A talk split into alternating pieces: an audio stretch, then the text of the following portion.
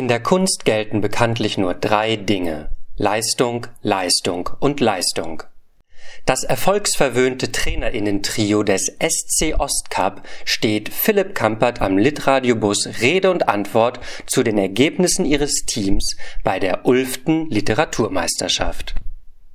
Ich bin Christine und ich bin hier mit David und Tim und wir machen zusammen die Lesereihe Ostcup in Dresden seit 2017.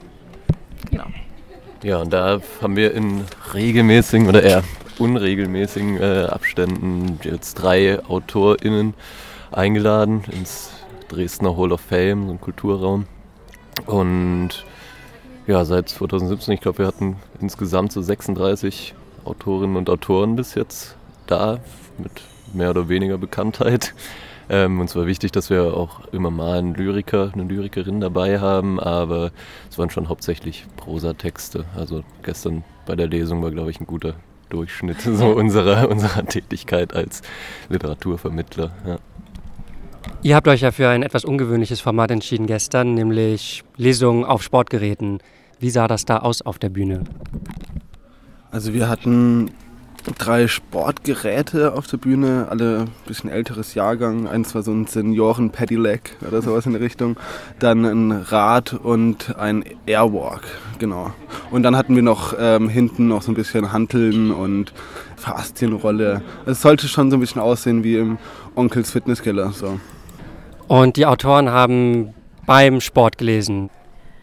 Das war ja was Erstmaliges. Also wir haben ja sonst immer diese relativ klassische Wasserglaslesung gemacht, die sich eben auch so anbietet in einem kleinen Raum. Und als wir dann eben gemerkt haben, dass wir hier die Möglichkeit haben, äh, auch mal ein bisschen in einem größeren Rahmen mit vielleicht ein bisschen mehr ähm, äh, Aufwand was zu gestalten, haben wir gedacht, ja, warum machen wir nicht so eine ja, Special Edition fürs Festival? Und dann haben wir uns gedacht, jetzt machen wir mal genau das genaue Gegenteil von der, eben der statischen Wasserglaslesung und machen eine dynamische Sportlesung. Dazu muss man sagen, dass die Texte natürlich auch, ähm, dass es da um Sport ging. Also wir haben schon noch versucht, das jetzt nicht nur so den Superjux rauszumachen, sondern auch so den inhaltlichen Bezug zumindest halbwegs zu begründen, ja.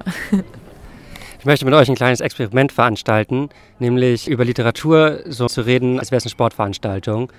Ihr seid jetzt das Trainerteam, ihr hattet da gestern eure drei Lesenden auf der Bühne. Wie beurteilt ihr denn die Leistung eurer Mannschaft gestern?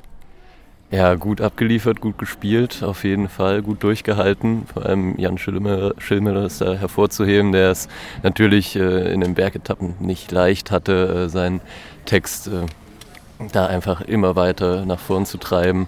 Aber letztendlich starkes Spiel seinerseits, starkes Spiel auch von Bettina Wilpert und äh, Lukas Diestel, die auch zugegen waren. Es war ein sehr beinlastiges, äh, beinlastige Arbeit, die wir da geleistet haben, aber es waren alle doch positiv hervorzuheben. Wir können das noch stärken mit ein bisschen mehr Training, aber ich bin sehr zufrieden. Ja, gerade gegen Ende hatte ich schon den Eindruck, dass die Luft ein bisschen dünn wird. Ist da vielleicht im Training was falsch gelaufen? Wie wollen Sie das Problem lösen für die Zukunft? Ja, also wir waren im Training eher im Plateau unterwegs, wir waren nicht so in den Bergpässen. Das war ein bisschen schwierig. Trotzdem war die Stoßrichtung die richtige. Räume wurden genutzt, wurde sich fallen gelassen, das war wichtig. Aber natürlich sollten wir in der Zukunft äh, bei solchen Experimenten etwas wieder in die hügeligere Region gehen und ähm, Shoutouts an Jan Ulrich hier mit.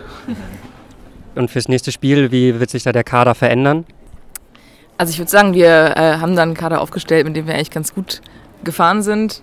In der Zusammenstellung, da hat sich auch gut ergänzt, finde ich. Wurden sich die, die Bälle zugespielt, kann man fast sagen. Und so ist es natürlich schon auch eine Mannschaft, auf die wir gerne zurückgreifen. Aber ähm, so ein Spiel lebt ja auch vom, vom Wechsel, äh, von der Dynamik. Ähm, und deswegen sind wir da, glaube ich, offen für, für neue Einsätze von neuen SpielerInnen jederzeit. Ja, in welche Richtung geht denn da die Kaderplanung? Ja, also unser jetziges Team, unser gestriges Team hat sich jetzt auf jeden Fall erstmal eine Pause verdient. Wir machen auch erstmal ein bisschen Schritt zurück. Es war schon starke Arbeit im Vorfeld. Deswegen haben wir uns für die nächste Saison noch gar nicht so große Pläne gemacht, wie das dann aussieht. Das sind natürlich auch Budgetfragen, wie immer in unserem, äh, in unserem Bereich.